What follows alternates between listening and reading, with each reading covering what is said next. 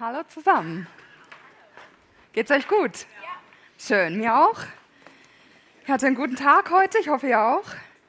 Ich freue mich jetzt auf die Predigt und möchte euch gerne am Anfang im Psalm vorlesen. Psalm 121. Der Psalm heißt Der treue Menschenhüter. Ich hebe meine Augen auf zu den Bergen. Woher kommt mir Hilfe? Meine Hilfe kommt vom Herrn, der Himmel und Erde gemacht hat. Er wird deinen Fuß nicht gleiten lassen und der dich behütet schläft nicht. Siehe, der Hüter Israels schläft und schlummert nicht.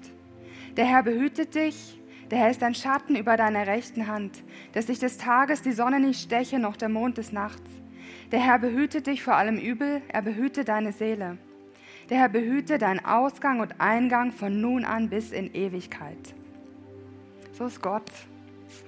Gott ist treu. Gott ist treu, treu, treu. Gott ist da.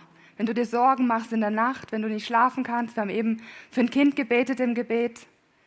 Wenn du Angst hast um die Zukunft, wenn du dir Sorgen machst um Krankheit, um Gesundheit, um deinen Job, um deine Menschen, die dir nahestehen, Gott ist treu, er ist da, er schläft und schlummert nicht, er passt auf dich auf. Gott ist treu, das ist sein Charakterzug. Das ist sein Wesen. Treue ist das Wesen von Gott. Und wir Menschen, wir sind nach Gottes Ebenbild geschaffen. Also haben wir den Charakterzug der Treue, den Gott hat, der ist auch in uns drinne. Uns geht heute Abend um das Thema Treue.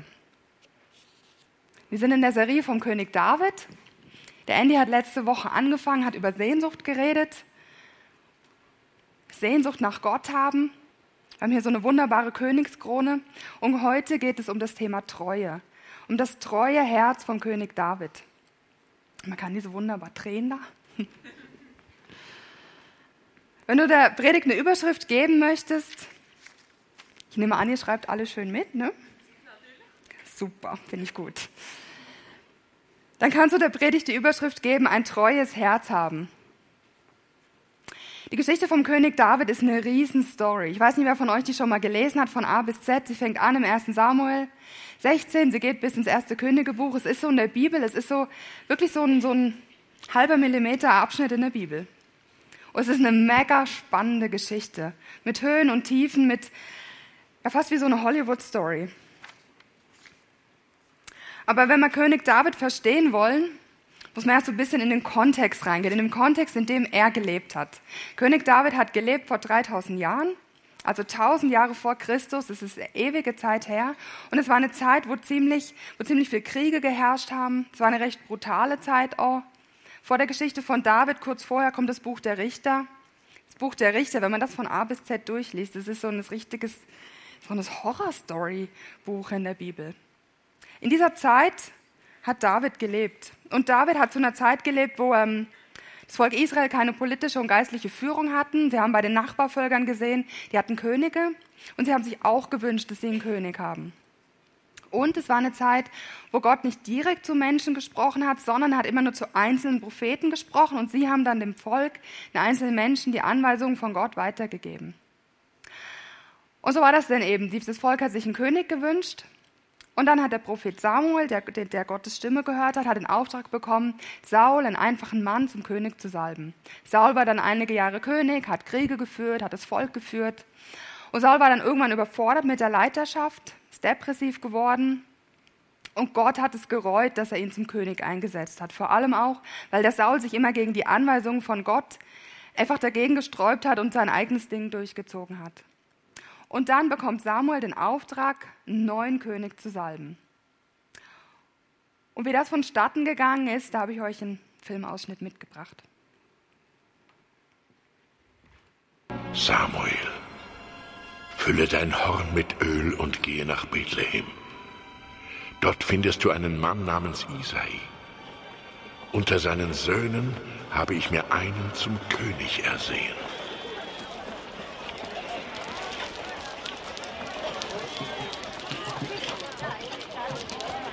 Ich danke dir, dass du unser Dorf für ein Opfer auserwählt hast. Deine Anwesenheit ehrt uns.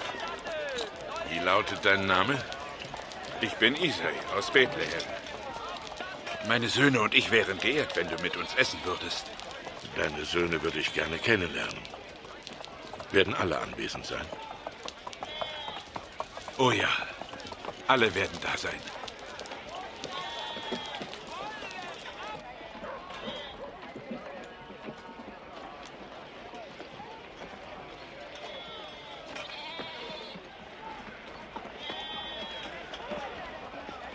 Ältester ist Eliab. Eliab, Abinadab, Abinadab, Schamma, Schama, Joel, Joel, das ist Nehemia, Nehemia, Seria Seria, und Azaria. Azaria. Eine prächtige Gruppe.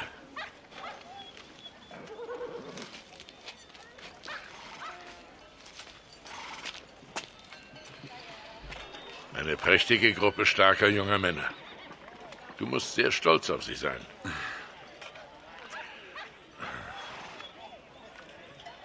Sind das alle? Sind das all deine Söhne? Nur der jüngste und kleinste fehlt.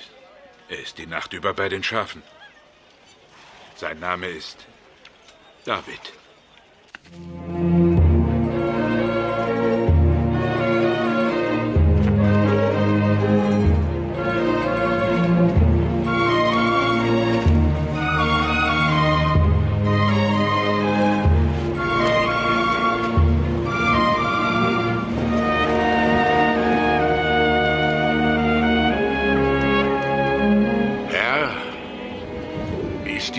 Knabe der, den du meinst?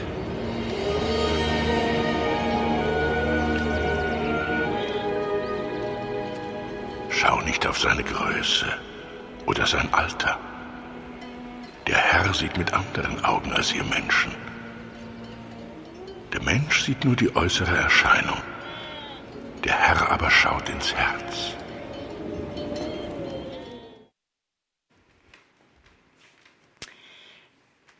Denn nicht sieht der Herr auf das, worauf ein Mensch sieht. Ein Mensch sieht, was vor Augen ist. Der Herr aber sieht das Herz an. Ich habe mich gefragt, wie ist es wohl David gegangen? Er hatte sieben ältere Brüder, einer besser als der andere. Ich weiß nicht, wie es ist mit sieben Brüdern. Keine sieben Brüder, aber ich stelle mir vor, da hat immer einer, der hat immer so Competitions sauber gemacht, immer geguckt, wer, wer ist der Stärkere. Und dann haben die ja in so einem kleinen Dorf in Bethlehem gewohnt und haben gewusst, dieser Prophet Samuel, der hat vorher den anderen König schon gesalbt, kommt der zu Besuch zum Nachtessen und dann haben sie noch nicht mal David vom Feld geholt zum Nachtessen, dass er dabei sein kann. Wie hat sich wohl David gefühlt? Ich weiß nicht, was sein Vater und seine Brüder von ihm gehalten haben, aber scheint, sie scheinen nicht so eine hohe Meinung von ihm gehabt zu haben. Und das Schöne ist, Gott ist das egal. Gott sieht das Herz an. Und Gott hat das Herz, Gott hat das Herz von David gesehen, wo treu ist und hat in ihm schon den zukünftigen König gesehen. Gott hat das Potenzial gesehen in dem Hirtenjungen. Und ich möchte zusprechen, Gott sieht dich, Gott sieht dein Potenzial. Da, wo du dich vielleicht auf der Schafsweide fühlst, Gott sieht dich, weil Gott sieht dich mit anderen Augen, als Menschen dich sehen. Ich möchte mit euch vier Lebensbereiche angucken, in denen David treu gewesen ist, in denen wir von David lernen können. Der erste Lebensbereich ist Davids Alltag. David hat Schafe gehütet, treu. Ich weiß nicht, stelle mir das ein bisschen langweilig vor. Er hat das treu gemacht. Dann ist David zum, gesalbt worden zum neuen König inmitten seiner Brüder, steht in der Bibel. Und er ist dann nicht durchgedreht, hochnäsig geworden, hat seinen älteren Brüdern mal gezeigt, dass er jetzt der neue König ist, sondern David ist wieder zurück auf die Schafsweide, hat treu weiter Schaf gehütet. Dann wird David gerufen an den Königshof. Äh, Dann ist die Geschichte mit Goliath, wo er gegen Goliath kämpft. Da bekommt er so Aufträge vom Saul, darf Kriegsfeldzüge leiten. Dann wird David, äh nicht David, ich verwechsel vielleicht manchmal David und Saul. Saul wird dann depressiv und zur Aufmunterung holt man David zum Harfespielen. Also David hat immer ein bisschen gewechselt. Mal hat er Kriege geführt, dann hat er wieder Harfe gespielt. David hat treu seine Alltagsaufgaben ausgeführt. Ich weiß nicht, wie dein Alltag aussieht. Vielleicht bist du in der Ausbildung, musst treu das machen, was dein Ausbilder dir sagt. Vielleicht bist du im Studium. Die Woche hat mir jemand erzählt, sie hat im Moment im Semester nur vier Lektionen Studium an der Uni und der Rest ist Selbststudium. Was für ein krasser Alltag. Vielleicht bist du daheim. Seid jetzt vielleicht alle ein bisschen jünger heute Abend, aber vielleicht bist du daheim, hast Kinder, jeden Tag die Abwaschmaschine dreimal ein- und ausräumen, einkaufen, Essen kochen, Essen abräumen. Ich finde den Alltag manchmal ganz schön herausfordernd. Und ich glaube, das ist das, was David ausgezeichnet hat. Er war treu im Alltag. Und ich glaube, das ist das, was Gott sich auch wünscht, ist, dass man ein Ja hat zu seinem Alltag, ein Ja zum Leben, in dem er drin ist. Treu die Aufgaben verrichten, die, die halt das Leben so mit sich bringt. Der zweite Lebensbereich, in dem David treu ist, ist David ist treu gegenüber seinen Freunden. David hat viel mit eben mit anderen so Hauptmännern und so zu tun gehabt, mit anderen, die halt auch da im Königshof waren. Und David hatte einen Freund, das war der Jonathan, der Sohn von Saul. Im 1. Samuel 18, Vers 1 lest man, nach diesem Gespräch traf David Jonathan, den Sohn des Königs. Vom ersten Augenblick an liebte Jonathan David sehr. Ja, er liebte ihn mehr als sein eigenes Leben. David hatte einen besten Freund, der ihn mehr geliebt hat als sein eigenes Leben. Und David hat ihn auch geliebt. Sie waren echte, enge Freunde. Hast du enge Freunde in deinem Leben? Einen engen Freund, zwei enge Freunde. Freunde, die du nachts um drei anrufen kannst und die einfach da sind für dich. Freunde, die bei dir nachts um drei anrufen dürfen. Leute, die an deinen Kühlschrank dürfen, ohne, das, ohne zu fragen. Einfach Freunde, die da sind. Ich glaube, wir brauchen Freunde im Leben. Ich habe vor drei Jahren so ein Erlebnis gemacht. Ich war ähm, eine Beerdigung von meiner Großmutter. Bin am Friedhof gewesen mit der Familie und alle die Menschen, die meiner Großmutter nah waren. Und als ich vom Friedhof runtergegangen bin, sind am Zaun meine beiden besten Freundinnen gestanden, die ich seit meiner Kindheit kenne. Und ich habe nicht, hab nicht erwartet, dass sie da sind. Ich habe ihnen auch nicht geschrieben, dass es schlimm ist oder irgendwas. Die haben sich einfach so, weil sie das mitbekommen haben, dass meine Großmutter gestorben ist, freigenommen. Sie haben super Jobs. Freigenommen für mich, um an meinem Leben Anteil zu nehmen. Es hat mich so gefreut, dass ich Freundinnen habe, die, einfach so da sind.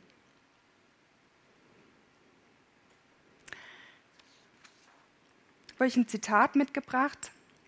Jede Beziehung, die du beendest, ist eine Person weniger, die neben dir steht, wenn du Unterstützung am meisten brauchst. Wertschätze deine Freunde. Um gute Freunde zu haben, muss man vor allem selber ein Freund sein. Zeit haben, zuhören, zusammen lachen, zusammen was erleben, zusammen durch Höhen und Tiefen gehen.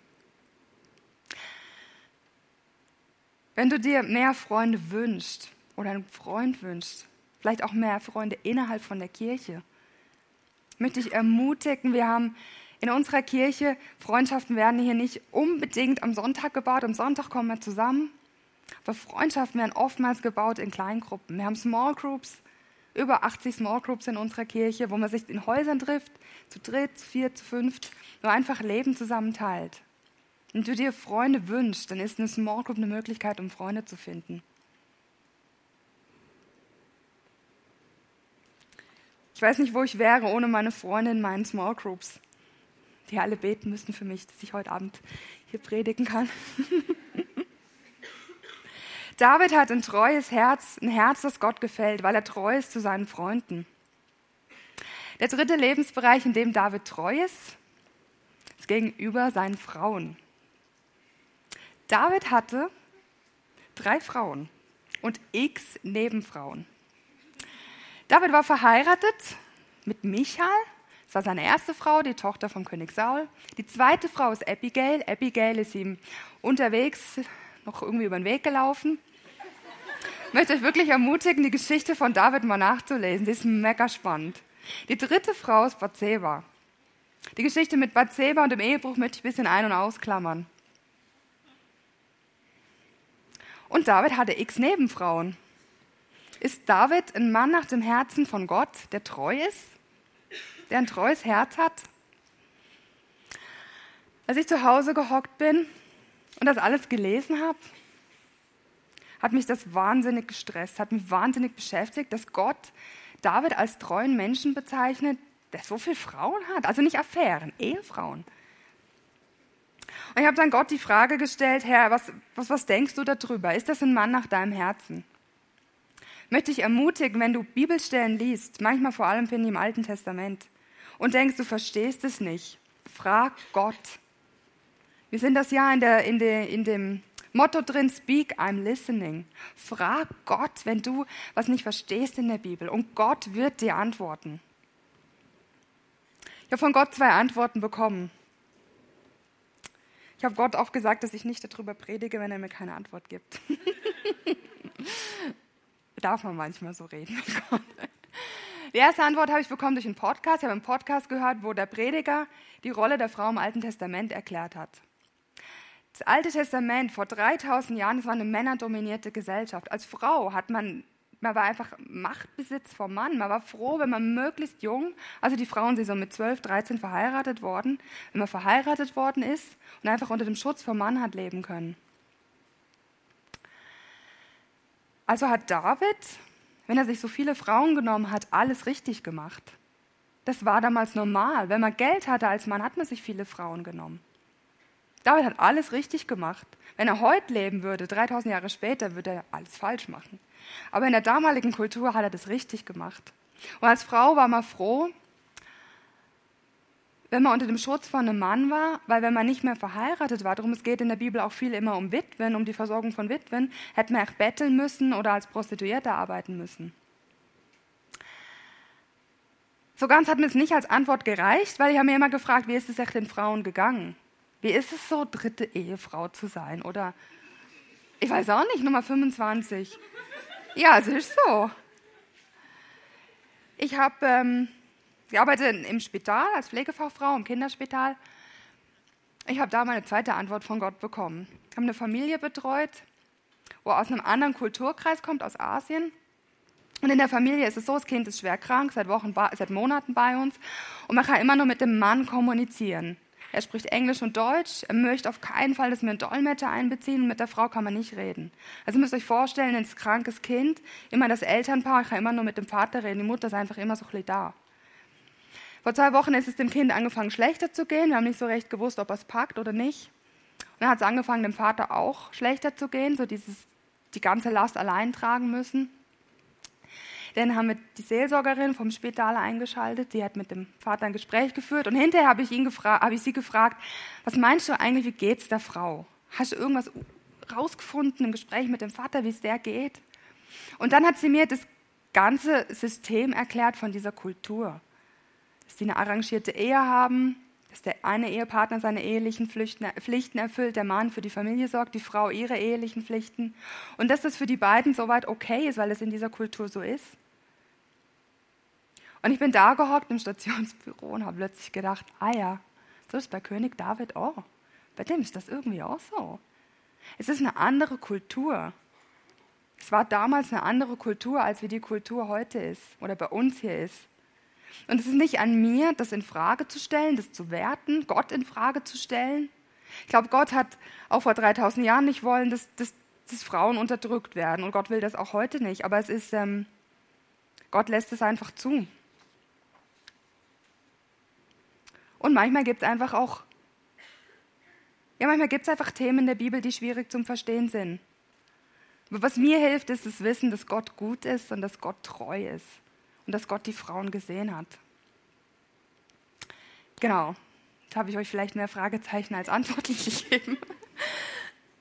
Ich habe soweit ausgeholt, weil es mich sehr beschäftigt hat und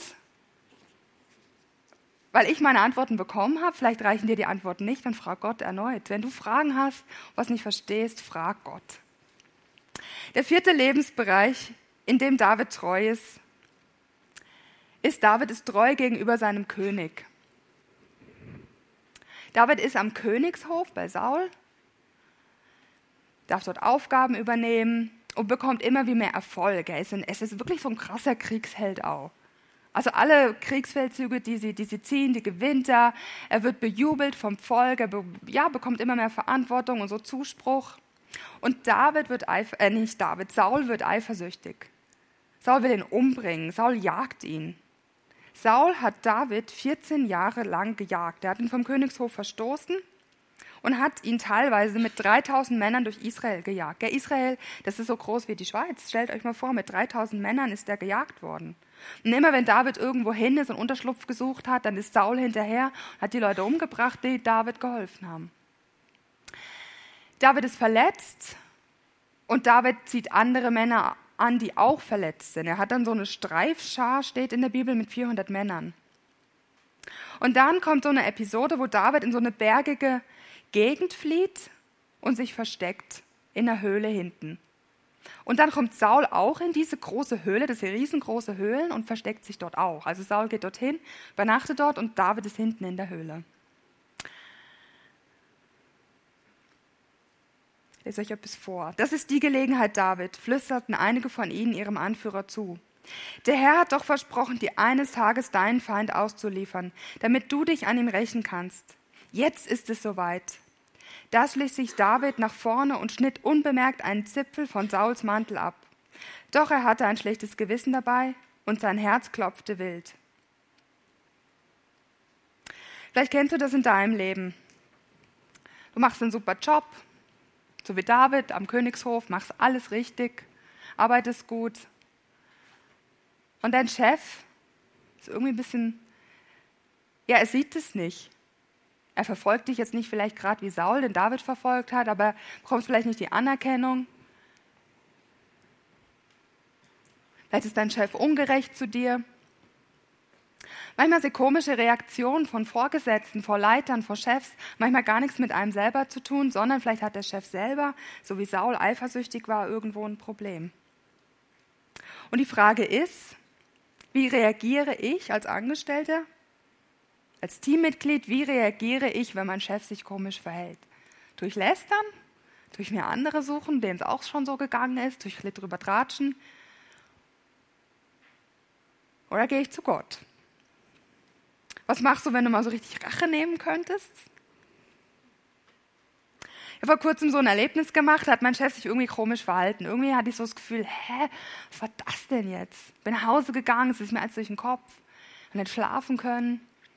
Nächsten Morgen bin ich aufgewacht, habe gedacht, jetzt muss ich jetzt mal mit den anderen drüber reden, um die, was sie so drüber denken.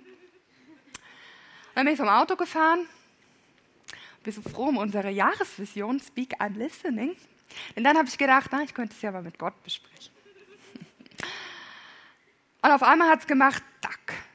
Auf einmal ist mir in den Sinn gekommen, aha, das hat gar nichts mit mir zu tun. Mein Chef hat da eine Baustelle. Auf einmal habe ich gewusst, ah, ich darf einfach für ihn beten. Ich kann einfach für ihn beten kann ihn segnen, kann Vergebung aussprechen und kann wieder frei durchs Leben gehen. Ich möchte dich ermutigen, wenn du dich ungerecht behandelt fühlst und irgendwas ist mit deinem Chef, nicht gerade erst, ich weiß, mir ist immer so dazu geneigt, es geht mir ja auch so, mit anderen darüber zu reden, aber gang zu Gott mit dem, was dich stresst. Die Geschichte in der Höhle geht dann so weiter, dass Saul aufwacht und merkt, von seinem Mantel fehlt ein Stück. Er steht auf und begegnet David. Und dann liest man, da begann Saul laut zu weinen und rief, bist du es wirklich, mein Sohn David? Du bist ein besserer Mensch als ich. Du bist gut zu mir, obwohl ich dich schlecht behandelt habe. Gerade heute hast du wieder bewiesen, wie großmütig du bist. Obwohl der Herr mich dir ausgeliefert hat, hast du mich nicht umgebracht. Wer lässt schon seinen Feind unbehelligt laufen, wenn er ihn einmal in seiner Gewalt hat? Der Herr möge dich für deine Großzügigkeit belohnen. David ist zutiefst loyal und gehorsam. Mecker. Oh, er weiß, Saul ist von Gott eingesetzt. Und an jemand, wo von Gott eingesetzt ist, tut er nicht seine Hand anlegen. Und David wird durch das zum Vorbild für Saul, aber auch zum Vorbild für seine Männer. Die Männer, die alle verletzt waren und mit ihm unterwegs waren, die haben gesehen, er hat nicht seine Hand an den Saul gelegt, ihn umgebracht. Wir würden jetzt heute nicht unseren Chef umbringen, aber auf eine subtilere Art und Weise ist es ähnlich. Und ich glaube, Gott liebt genau das. Gott liebt genau das an David.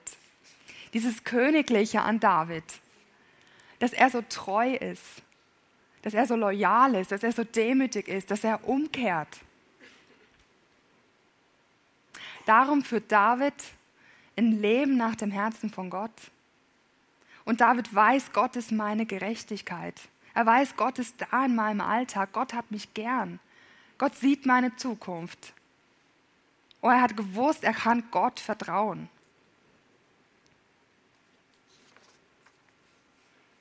Ein treues Herz haben, so wie David, das ehrt Gott, es macht Gott Freude.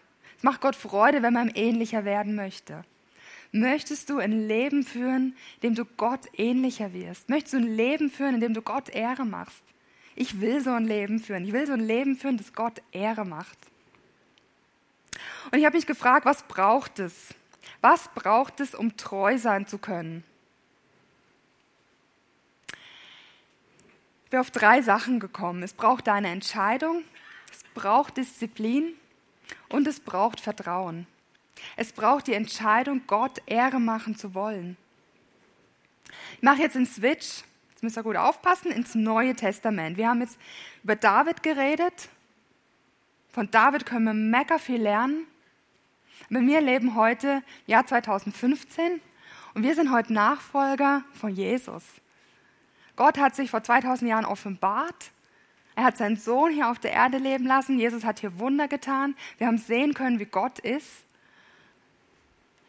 Jesus ist ans Kreuz gegangen, für dich und für mich. Jesus ist auferstanden, hat seinen Heiligen Geist hier gelassen und wir folgen diesem Jesus nach. Wir dürfen eine Freundschaft mit Jesus haben.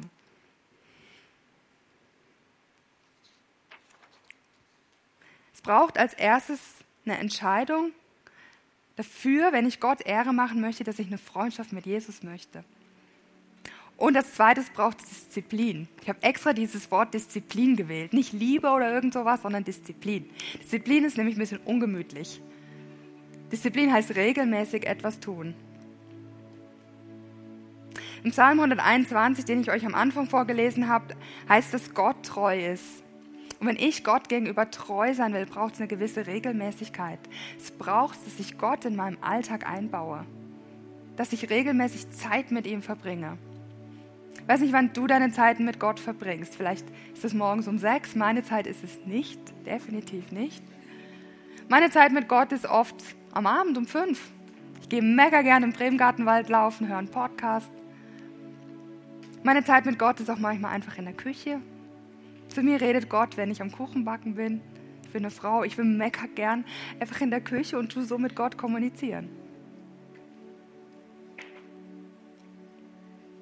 Ich möchte dich ermutigen, Rituale in deinem Leben einzubauen, wo du Gott erlebst.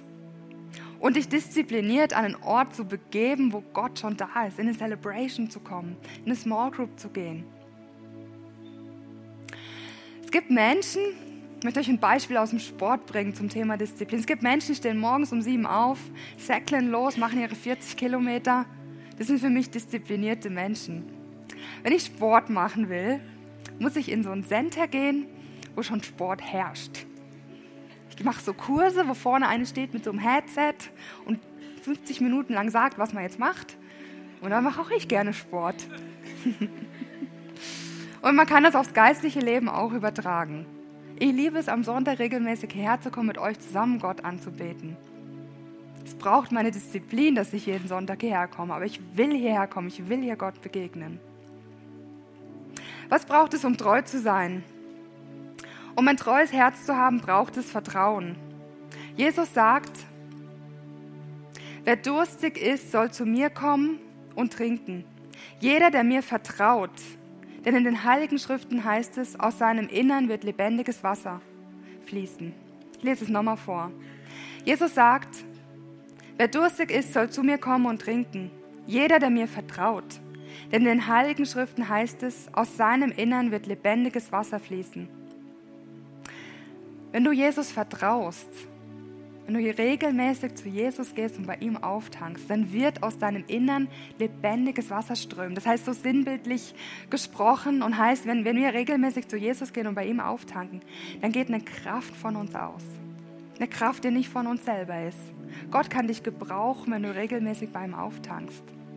Und du kannst ein Segen werden für andere Menschen. Menschen werden Jesus in dir sehen, in deiner Großzügigkeit, in deinem Zuhören, wie du mit deinen Eltern umgehst, wie du mit deinen Kindern umgehst, wie du in einer Beziehung bist, wie du mit Freunden umgehst. Regelmäßig bei Jesus auftanken und von dir wird eine Kraft ausgehen. Ein treues Herz haben ehrt Gott und Gott kann durch sein treues Herz mächtig wirken. Damit möchte ich gern schließen. Ein treues Herz haben ehrt Gott und Gott kann durch dein treues Herz mächtig wirken. Ich möchte gern für dich beten. Dürft gerne aufstehen. Ich möchte gern für dich beten, wenn du, wenn dich vielleicht irgendwas angesprochen hat und du merkst, du wünschst dir treuer zu sein. Du wünschst dir treuer zu sein in Freundschaften, treuer zu sein im Alltag, treuer zu sein in deiner Beziehung mit Gott, was auch immer. Ich möchte gern für dich beten, dass Gott dir Kraft gibt, treu zu sein. Vater im Himmel, ich danke dir dafür, dass du ein Gott bist, der zuerst treu ist. Ich danke dir dafür, dass du ein Gott bist, der treu, treu, treu zu uns steht. Egal, ob ich untreu bin in einem Lebensbereich, egal, ob ich dir gegenüber untreu bin, du bist einfach treu, weil du nicht anders sein kannst als treu. Und ich bitte dich für jedes Einzelne hier, du siehst all die Menschen, die hier stehen, du siehst mich hier oben, du siehst die Band hinter mir auf der Bühne, du siehst unsere Leben, in denen wir drinstehen.